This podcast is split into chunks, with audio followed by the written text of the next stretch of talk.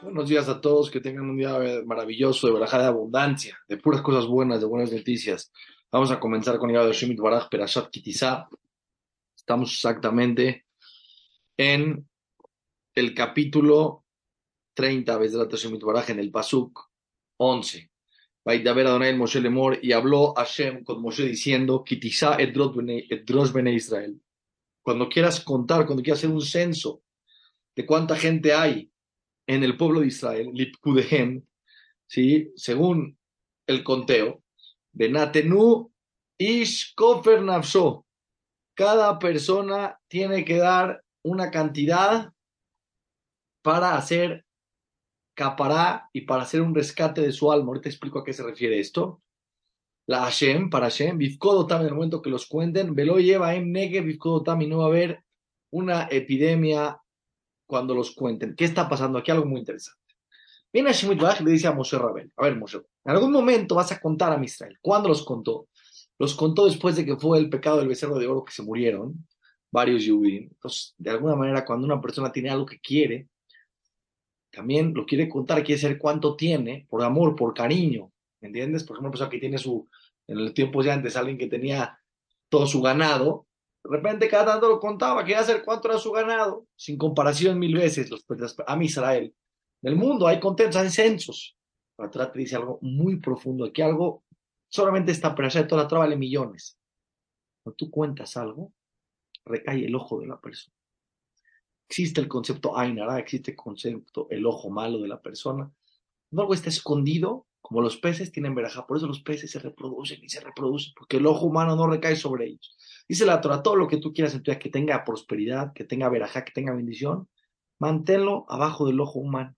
Escuchas, el mismo ser humano ve lo que tiene, de alguna manera se impacta y le puede echar el mal ojo porque todo lo que está revelado ya está dentro del ojo de la persona.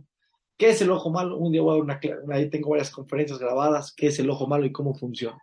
Pero todo lo que está escondido tiene más bendición. Una persona hace un negocio cuando la persona está saliendo su hija con alguien. Todo la Torah dice, hasta una persona cuando se enferma, es una enfermedad chiquita, algo, una gripe, que no digas que está enfermo. ¿Para qué? Mucha hay gente que no le caes también, le puede dar gusto a lo mejor. Y el ojo despierta en el cielo juicio, despierta en el cielo que analicen lo que está pasando, que abran cuentas, que abran libros, que chequen lo que está pasando. No está escondido el ojo humano, está escondido, ahí verajá. Yo siempre digo a la gente que pone toda su vida en Facebook y en estas redes sociales, no sabe, lo, no, tiene idea de lo peligroso que es. No pones tu vida al ojo de cuántas personas. Que unos te quieren, que otros no te quieren, que algunos les genera celos, otros envidia, otros rivalidad, otros les haces creer que estás impresionante. ¿Para qué? Si estás bien, quédate con tu bienestar. ¿Para qué quieres que el mundo le eche el ojo a tus cosas? No, todo en general, lo que la persona lo tiene discreto tiene más bendición. Entonces, ¿qué le dice Hashem a Moshe? Hashem a Moshe. Pues un ejemplo nada más. La Torah dice ¿Por qué las primeras tablas que Dios dio las rompió Moshe Rabben? Bajó, hicieron el becerro, las rompió. Las segundas tablas que, que Hashem volvió a subir Moshe Rabben 40 días, otras tablas con los 10 mandamientos. Dice la Torah, las primeras tablas a ojos de 600 mil personas, fue un evento, todo el mundo escuchó la grandeza que Hashem habló con el pueblo de Israel. Fue algo público, hubo Ainara, se rompieron las tablas. Imagínense lo que es el ojo de la persona. Las segundas tablas para que se perdure el pacto con el pueblo de Israel, se las dio a Moshe Rabbeinu en la montaña, bajó con las tablas. Discreción. ¿Qué le dijo a Moshe Rabbeinu? ¿Vas a contar al pueblo de Israel? No los puedes contar porque si los cuentas recae el ojo malo. David Amelech los contó en su momento, se equivocó y hubo una epidemia, se murieron miles de personas. Es un tema muy profundo el ojo. Es muy profundo este tema. Estamos estudiando la Torah con Rashi. Como les digo siempre, la Torah es muy profunda. Todo está en la Torah, todo lo que te puedas imaginar está dentro de la Torah. Y sí, yo te recomiendo, ve a estudiar, profundiza. Hay muchos libros que hablan todos los temas que, te, quieras indagar y profundizar. Ahí está la información. Entonces, ¿qué le dijo a Shem Moshe Rabbeinu? Para que no haya una epidemia en el pueblo de Israel, para que no haya una plaga, los vas a contar de la siguiente manera. Zeitenu colabora la picudín. Esto es lo que van a dar cada persona que quiera entrar en el conteo. Majachita sheker, Beshekel a Kodesh, van a dar medio shekel en el shekel a Kodesh. Esrim Gerá era 20 Gerá, una, una cantidad de plata. A shekel, majacita shekel, terumal Hashem, va a ser medio shekel de plata. Era una cantidad de plata en gramos. tiene que darlo terumá, tiene, dar, tiene que darlo, vean qué interesante, tiene que darlo acá una donación para Hashem. Cuando eran contados, lo hacían por medio de una mitzvah, una mitzvah de dar acá, la tzedaká que daban los protegía, porque todo lo que hace la persona con una mitzvah lo protege a la persona. Después contaban las medias monedas y sabían cuántos judíos había, pero no contaban las personas. También en general, cuando tú vas a hacer una fiesta, vas a contar uno, no se cuenta, se cuenta en el pensamiento o pues, por ejemplo, contar camisas, pues, por ejemplo, contar este, sillas, pero no puedes contar personas porque recae el ojo malo. Entonces, ¿qué hacía Moshe Rabbenu? Cada persona, cuando iba, le dijo cuando quieras contar a Israel, cada persona tiene que dar medio shekel de tzedakah para el Beit HaMikdash y vas a contar después las medias monedas y vas a ver cuántas personas hay. Con la overa la picudim, todos los que van a pasar en el conteo, viven Steam Shanaba Mala, vas a contar solamente de 20 años para arriba, porque eran los únicos que iban a la guerra, los que ya podían guerrear, son los que contabas, y Ten Terumat Hashem van a tener que dar una donación para Hashem. A Eshirlo Arbe, el rico no puede aumentar de medio shekel, ve a Dalo y Amit, y el pobre no puede disminuir. Cada persona tiene que dar la misma cantidad. Mima Hachita shekel, de medio shekel, la tete terumat Hashem, dar una donación para Hashem, le al para hacer capará, para expiar todos sus pecados al Nafsotejem, sobre sus almas. Aquí hay varias explicaciones. La primera es la, la, más clara. Cuando la persona daba medio shekel como donación, la mitzvah lo protegía y aparte no recaía el mal de ojo porque no lo contaban de manera directa. Segundo, hubo tres veces que a Israel dio donaciones y hubo dos censos en el pueblo de Israel cuando estuvieron en el desierto. El primer censo lo hicieron después del becerro de oro ¿sí? Y dieron terumá, y la terumá se dio después de Yom Kippur, y se dio para hacer las bases de las columnas del tabernáculo, que eran de plata, se hicieron de esos medios shekels que trajeron el pueblo. La segunda, el segundo censo, se hizo cuando se, ya se paró, ya se inauguró el Mishkan, el tabernáculo, en el segundo año que estuvo en el desierto, en el mes de Iyar, los volvieron a contar y cada persona dio medio shekel y con ese medio shekel compraron todos los corbanos, todos los animales que eran para ofrendarlos en el Beit HaMikdash, en la ofrenda diaria, en las ofrendas de las fiestas, porque las ofrendas hacían capara para el pueblo de Israel y como venía de su dinero, los Kohanim solamente eran los enviados del pueblo de Israel y hacían las ofrendas en nombre de todo el pueblo de Israel. Y ya que las ofrendas venían de su dinero, de ese medio shekels que, que dieron en, en, su momento cuando hicieron el censo, entonces era verajá para ellos y era capará, era expiar también sus pecados con todos los corbanos. Ahora, algo interesante es, el censo que hicieron después de Kippur, el censo que hicieron el siguiente año, fue exactamente las mismas personas, porque fue el mismo año. Fue el mismo año para contar el tiempo de la vida de la persona. El año del calendario se cuenta de Tishrei. Rosh Hashanah, ahí empieza el calendario de los años de la persona. Pero en el calendario de eh, las fiestas empieza en Pesa. Entonces, eh, por eso la Torah dice el segundo año, era el segundo año a partir de que salieron de Egipto, los contaban en el mismo año, por eso la misma cantidad fueron 600 mil personas. Ahí está el número exacto. Cuando lleguemos ahí lo vamos a, vamos a conocer. De la carta de Takese Fakipurim, le dice Hashem a Moshe Rabbenu, vas a tomar la plata que dieron para Caparamet, Benei del pueblo de Israel, Benatata, o toda la boda, todo el Moed, y lo vas a poner para el servicio del Mishkan, del Oel Moed, de allá Libne Israel es Zicarón, y va a ser para Israel, para el recuerdo Lifne Hashem en frente de Dios, de Japer Nafsotehem, para hacer capará sobre sus almas, está hablando aquí de los Korbanot y de la, y de la, y de, la mitzvah que dieron la donación. El Moshe Lemor, y le dijo a Hashem a Moshe diciendo, Beasita Rehoshet, quiero que hagas una fuente de cobre, de canón Hoshet, y su base tiene que ser de cobre, de Rachza, para lavarse las manos y los pies, para los Koanim, Benatata Oto, Ben el Moedu Ben y lo vas a poner entre el, la casa del encuentro donde estaba el Kodesh y el Misbeach, el altar. Como vieron en las fotos que les, comenté, el altar estaba en medio, en la parte abierta. Luego estaban las puertas para entrar a Alejal, para entrar a donde estaba la menorá de Mapanim y el Misbeach y el altar donde se hacía el incienso. En medio, en la parte exterior, a un lado, para no interrumpir en el camino, estaba ahí una fuente una fuente donde los Kohanim se lavaban las manos y los pies al entrar en las mañanas a hacer la boda y en la tarde cuando iban a hacer el incienso, tenían que lavarse los pies y las manos dos veces al día. Era una mitzvah obligatoria para los Kohanim que no podían hacer el servicio sin lavarse las manos y los pies. Acuérdense que los pies antes caminaban, estaban con polvo, etcétera, etcétera. Algo interesante lo que les voy a decir. ¿Cómo se lavaban? Ahorita les voy a decir cómo se lavaban. Dice ahí, Benatata Shama Main, vas a poner en esa fuente, en una fuente, que era de ahí, sí, como hoy en día tenemos aquí para especial para que se puedan lavar las manos y los pies. Perrahatsu, Aarón, Ubanab, Mimenu, y se van a lavar de él, el Yedem, en sus manos sus pies, ponían la mano derecha encima del pie derecho y lo ponían abajo donde caía el agua, se daban la mano derecha y el pie derecho juntos, luego la mano izquierda y el pie derecho juntos, al mismo tiempo les caía agua y se lavaban. Beboámelo el Moed cuando entren al Beit HaMikdash, al, al tabernáculo del desierto, y Hatsumain se van a lavar con agua, velo y yamutu, y no se van a morir. Vean qué locura. O Begishtam la misbea, cuando se acerquen al altar, le sharet, le actir y shel Hashem, cuando se al altar a poner el incienso adentro, tienen que lavarse las manos, de y vuelve a repetir el pasuk, se van a lavar las manos y los pies. Veloya no se van a morir, Beaitala Jokolán va a ser una ley perpetua para todas las generaciones, dobles hablo de Lotán para ellos y para su descendencia, para todas las generaciones. Aquí algo muy interesante. Escuchen bien qué interesante lo que les voy a decir. Los Koanim tenían que hacer la boda, tenían que hacer el servicio limpios. Una persona hoy en día va a rezar, va a estudiar Torah, tiene que saber que hay una mitzvah que esté limpia, las manos y los pies, trabajar en Kanievski, no, perdón, hoy en día los pies estamos siempre con calcetines, con zapatos, entonces no hay una necesidad de lavarse los pies, pero las manos, las manos, la Torah dice todo el tiempo estás, no, no te das cuenta, a lo mejor te ensucias de sudor, te tocas el pelo, partes de, la, de la persona, de la nariz, el oído, o sea, cuando va a estudiar Torah o va a hacerte fila por una mitzvah, que antes de que la persona, por eso en la mañana cuando la persona se para una mitzvah, hacer metilat yadayim, porque vas a, hacer, vas a rezar. Pues me dijo, acá, pero puedo hacer en pijama el rezo. Puede ser como quieras. Tienes que entender frente de quién estás parado. Vas a hablar con el creador del universo que te da todo, que todo depende de él, que toda tu vida depende de él. Lo mínimo es mostrarle el cabo del honor.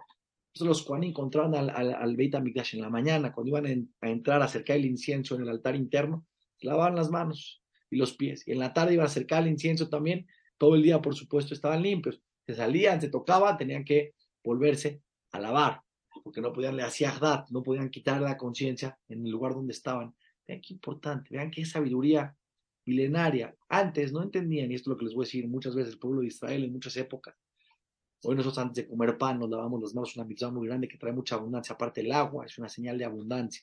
Es una cosa que hay que tener mucha abundancia y cuando se haga la netilat yadayim para comer el pan, netilat yadayim para cuando se come pan, a tener que lavarse las manos, agarrar un utensilio, vertir tres veces, mínimo unos 30, 40 mililitros, bueno, un, un son 80 mililitros de agua, no es nada, es poquito, sobre la mano tres veces, tres veces sobre la derecha, tres veces sobre la izquierda, tallarse un poco y decir la verajá si vas a comer pan. Ahora, algo muy interesante. En épocas donde los judíos no sabían, el mundo no sabía las bacterias que había en las manos. acá está limpia mi mano, no, hay bacterias. Los judíos salvaron muchas veces de muchas epidemias porque se lavaban las manos antes de comer porque se lavan las manos en la mañana, mitzvah, todos los días te paras en la mañana, tienes que lavar las manos, una mitzvah. No entendemos la profundidad que está escondida en la Torah. El agua simboliza abundancia, simboliza salud. Muchas cosas muy profundas. Los Koanim entraban al Beit Amigas, tenían que lavarse las manos y los pies en la mañana y las manos y los pies en la tarde, cuando iban a hacer los servicios del Beit Amigas. Seguimos en el Pasuk 23. Baidaber Adonai el Moshe Lemor y le abrió, vean qué locura lo que les voy a enseñar, lo que les voy a enseñar la Torah ahorita. Le habló a Shema Moshe diciendo, ve ataca Galeja, y ahora vas a tomar especies, besamim, especies, rosh, finas, mordror. Mordror es mirra fina, que significa, eran especiales, de nivel, de altura.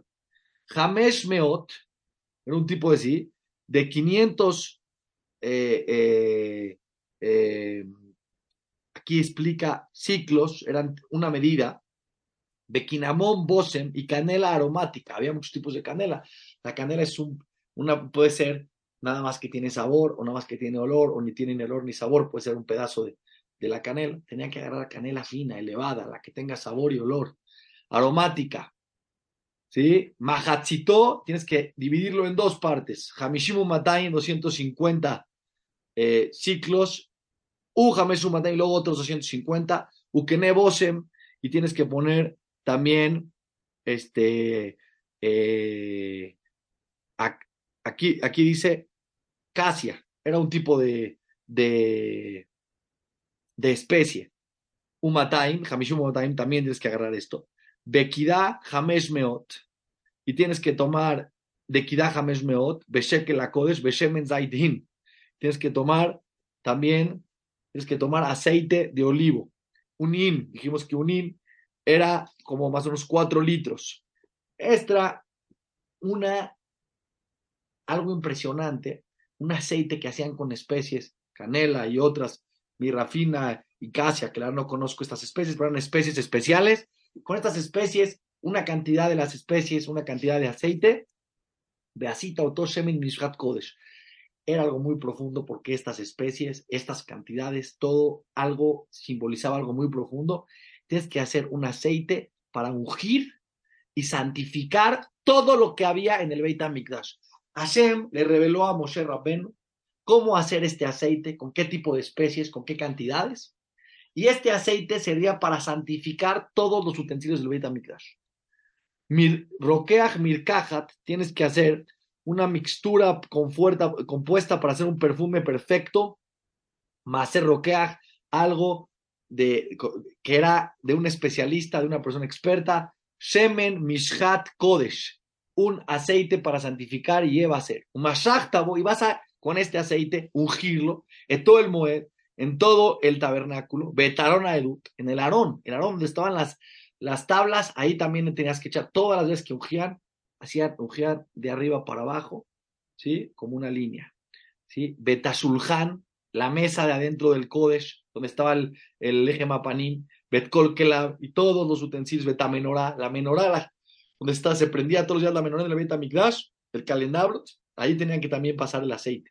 Betkelea, todos los utensilios, Bet Ketoret, y el altar donde se hacía el incienso y el altar externo donde se sacaban los korbanot, et kol y todos sus utensilios, betakior y la fuente que hacía, donde se tenían que lavar las manos los koanim, también lo tenían que ungir con este aceite betkanó y su base, bekidashta otam, los a santificar. En el momento que le echaban aceite tenían que usar. ¿Qué, qué significa que tenían que usar? Que si cualquier animal que entraba al Bet para hacerle ofrenda, lo tocaba cualquiera parte del altar, se le traspasaba la que y era Kodesh, y automáticamente había ciertas alajotes especiales de cómo comportarse con algo que ya tenía ese tipo de santidad. Sí, eso es algo muy importante lo que les voy a enseñar. Existe en el mundo lo físico y lo espiritual. Y así como en lo, físico existe lo sucio y lo limpio, en la espiritualidad existe lo puro y lo impuro. Dice, jaja, pero ¿qué es lo puro? No lo veo. Existe en el alma pureza. En el mundo todo tiene energía espiritual. Y hay energía positiva, eso se le llama pureza. Y hay energía negativa, eso se le llama impureza. Todo en este mundo tiene físico y tiene espiritual. Tiene algo que tú puedes palpar, físico, y tiene lo que es su esencia, que es lo espiritual. Lo que le da vida a todo lo que hay en el mundo, porque una planta puede crecer, tiene algo espiritual adentro que hace que pueda funcionar, que pueda vivir. El ser humano no es solamente físico. La carne, que tú te comes también, es la misma carne que es carne. ¿Por qué esta se mueve? ¿Por qué tiene movimiento? Tiene una energía espiritual pura de Dios que hace que puedas vivir. Todo en la vida que tiene pureza tiene bendición. Todo lo que tiene impureza es una energía negativa. Cuando todos los utensilios del Beit HaMikdash fueron, los surgieron con el aceite sagrado, les entró una energía espiritual muy elevada, que todo lo que tocaba ese utensilio se le traspasaba, se contagiaba, porque lo espiritual se contagia. ¿sí? Entonces se contagiaba esa energía espiritual, se convertía en algo kadosh, tenía un comportamiento distinto. De Kidashta, los vas a consagrar, de Ayud Kodesh, Kodashim van a ser súper sagrados, Kola Nogea mi Kadesh, todo lo que toque, cualquier utensilio sagrado, se va a traspasar de esa energía sagrada. Betarón Betmana, no solamente los utensilios, Aarón y a sus hijos, Timshach, los vas a ungir con este aceite. Bekidashta Otam le caen li, los vas a santificar para que me den servicio, sean mis ministros. Belbené Israel Teraber Lemor, y al pueblo Israel dile, Shemen Mishhaskodesh y Eli, este aceite sagrado va a ser para mí, le tejen para todas las generaciones. Todas las generaciones, este tipo de aceite con esta cantidad, con estas, eh, con estas especies, hacían este aceite sagrado. Y también aquí Serrat nos está enseñando que el Beit HaMikdash va a estar para todas las generaciones y por un tiempo no ha estado, pero pronto se va a reconstruir el Beit HaMikdash,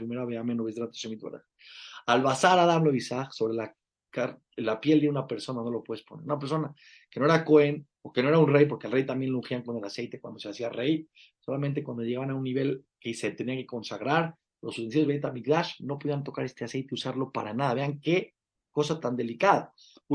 todo lo tazo y no puedes hacer persona dice, es que yo quiero hacer este aceite para tenerlo en mi casa, es un aceite sagrado. Una persona que hacía estas especies, estas cantidades, exacto, igualito, era pena de muerte. Lota azúcamo, Kodeshu es algo muy sagrado, solamente lo pueden hacer los Kohanim en el Beit HaMikdash para ungir al Kohen Gadol y a los utensilios. Kodesh y Elahem, una persona que lo fabrique de Asheritem y Alzar, o una persona que agarre de este aceite y se lo unja a una persona extraña que no trabaja en el Beit HaMikdash o a los utensilios Benihrat Be'amav, y va a tener una, es algo, Nihrat Karet significa, van a cortar espiritualmente, va a tener una desconexión espiritual, se le llama Karet, un día lo voy a explicar de manera más profunda. Ahora va a venir algo muy interesante, va a venir algo muy interesante. Vayomer Hashem en Moshe, Kagleja va a explicarle a Moshe cómo tiene que hacer, de qué especies, de qué cantidades, de qué tipo de especies y de cómo hacer el incienso que se acercaba todos los días en el Beit HaMikdash. Les he dicho que el que dice esto todos los días es mucha verajá, es mucha bendición, anula mal los decretos en el cielo, es una energía positiva para la persona. Le va a enseñar a Moshe cómo hacer el incienso para acercarlo en el altar interno en la mañana y en la tarde. Nataf, Ushgelet, Bejelboná. Va a explicar todas las partes. Desde para mañana vamos a continuar con esta parte interesante y profunda. Y mañana les voy a revelar unos cuantos secretos de qué pasa con la persona que dice el incienso todos los días. Es, aunque no lo podemos hacer, lo podemos decir. Está escrito que hoy el que lo dice con buena intención y entiende lo que está diciendo, que mañana voy a explicar todas las partes del incienso y qué hay que poner, qué hay que pensar en cada una de las partes tiene algo muy, mucha bendición en su vida, que la Torah que Dosha nos mande Berajá, que el Zehut Torah que Dosha, que con el Zehut del estudio de la Torah se nos mande salud, alegría, parnasá, shefa, abundancia, todas las cosas buenas para todos, que sigamos estudiando Torah, no bendición más grande en el mundo, que estará conectados con la Torah y con Hashem, que tengan un día maravilloso.